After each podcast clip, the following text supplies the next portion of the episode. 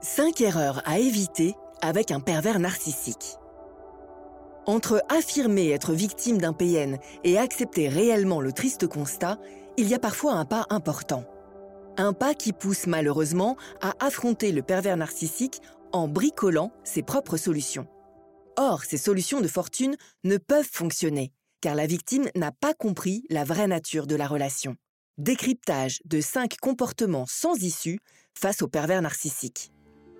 Cette réflexion est tirée d'un article du site internet www.pervers-narcissique.com dirigé par Pascal Couder, psychanalyste et psychologue clinicien, co-auteur de l'ouvrage de référence La manipulation affective dans le couple, faire face à un pervers narcissique. Depuis plus de 30 ans, Pascal Couder et son équipe de thérapeutes, spécialistes des questions autour de la manipulation sentimentale, prennent en charge les victimes de PN francophones partout dans le monde grâce à la vidéoconsultation. Rendez-vous sur pervers-narcissique.com pour accéder gratuitement à une multitude de ressources précieuses. Croire qu'il va changer. Les spécialistes le disent et le répètent, le pervers narcissique ne change pas car il n'en éprouve pas le besoin. Mais la victime qui souffre, elle, a besoin de croire le contraire. Pourquoi? Parce qu'il s'agit pour elle d'une nécessité qui la protège tant qu'elle ne peut ouvrir les yeux sur l'abus dont elle souffre. Or, pour affronter un pervers narcissique, sa victime va devoir comprendre un jour qu'il ne change pas et que son comportement est pathologique. Car cet homme ou cette femme est dans la soif de pouvoir et dans le déni de la souffrance de l'autre. Il ne la connaît pas lui-même. Il en résulte un regain de vigueur pour le pervers narcissique qui sent cette confiance de l'autre comme une incitation à amplifier son emprise. Car lui aussi a besoin de sa proie et ne veut pas la perdre. Cet homme aurait-il donc des sentiments? Non, pas le moins du monde. Ce sont seulement les longs et laborieux efforts qu'il a entrepris pour se composer un personnage qu'il redoute de perdre. Jouer les infirmières. On ne peut affronter un pervers narcissique de cette façon car lui excelle à jouer avec la culpabilité de sa victime. S'il en trouve une avec une sensibilité appuyée, prompte à combler une faille narcissique dans une hémorragie de dévouement, il se pourrait bien pour lui qu'il ait trouvé la victime idéale. Or, c'est malheureusement un manque de légitimité profond au monde qui manque à de telles victimes. Ce sont de grosses blessures affectives antérieures qu'elle cherche maladroitement à penser.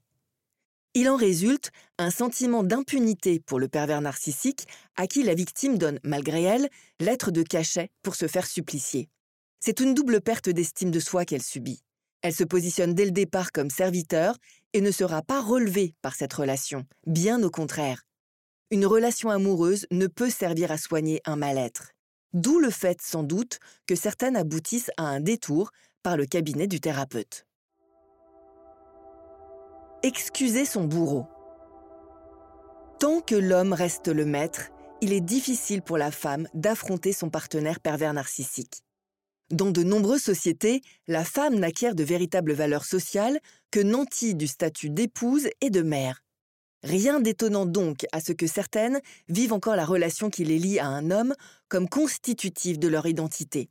Or, il sera plus difficile de remettre en cause une relation avec un conjoint toxique si elle véhicule de tels enjeux. D'autant que le manipulateur pervers sait capter l'attention de l'autre. Il ne possède pas son semblable pour cultiver socialement son paraître. Il en résulte la dévalorisation de la victime. Elle abdique toute confiance en soi sous le poids de la toute-puissance du manipulateur pervers narcissique. Chercher à l'excuser, c'est aussi toujours chercher en soi les ressources de soutenir la relation avec lui. À ce stade, le besoin de la relation arrive encore à occulter la souffrance qu'elle génère. On touche là au mécanisme de la dépendance affective. Affronter un pervers narcissique par la bagarre. Il est un fait qu'en ouvrant les yeux, certaines victimes soient prises d'un sentiment de colère, ou encore tentent de reprendre maladroitement le pouvoir en luttant pied à pied avec le PN. Or, il s'agit d'un combat épuisant qui sollicite une grosse dépense d'énergie face à un adversaire privé d'affect. Cela risque d'enliser la victime dans des joutes verbales sans fin. Elle tentera une forme de contre-manipulation en répondant à des questions par d'autres questions en soulignant le caractère paradoxal de ses injonctions, en lui renvoyant la balle à chaque ordre. Il en résulte l'épuisement psychique. Pour boxer dans la même catégorie que les pervers narcissiques, il faudrait être aussi pervers. Or, c'est rarement l'objectif que poursuivent leurs victimes. Il y a chez elles, dans cette tentative de reprise de contrôle de leur vie, comme un sursaut de l'ego salutaire. Cependant, on ne sort pas de ce type de relation par la violence. Au contraire, il faut refuser sciemment la maltraitance dont l'on est victime. La soumission. La soumission est souvent une réaction de victime fatiguée. Elle gagne du temps, elle qui ne trouve pas les ressources en elle et autour d'elle, de faire face à son persécuteur. La soumission est trompeuse et sans issue, car laisser un manipulateur imposer ses vues est autant de terrain perdu pour sa propre autonomie. Il en résulte le sentiment de se sentir dépossédé de sa vie, pour la victime, et une dangereuse montée en puissance du partenaire pervers. Il faut savoir que la perversion narcissique est un trouble de la personnalité qui s'accompagne d'un manque d'altérité dans la relation à l'autre. Le pervers narcissique ne connaîtra donc pas de limite face à une victime qui acquiesce contre la maigre contrepartie de répit passager. Ce type de comportement aggrave au contraire les violences, comme toute attitude qui consiste à reculer pour mieux sauter. Une victime peut mettre du temps à se défaire de l'emprise d'un pervers narcissique. La seule solution qui prévaut est de fuir et de sortir de la relation.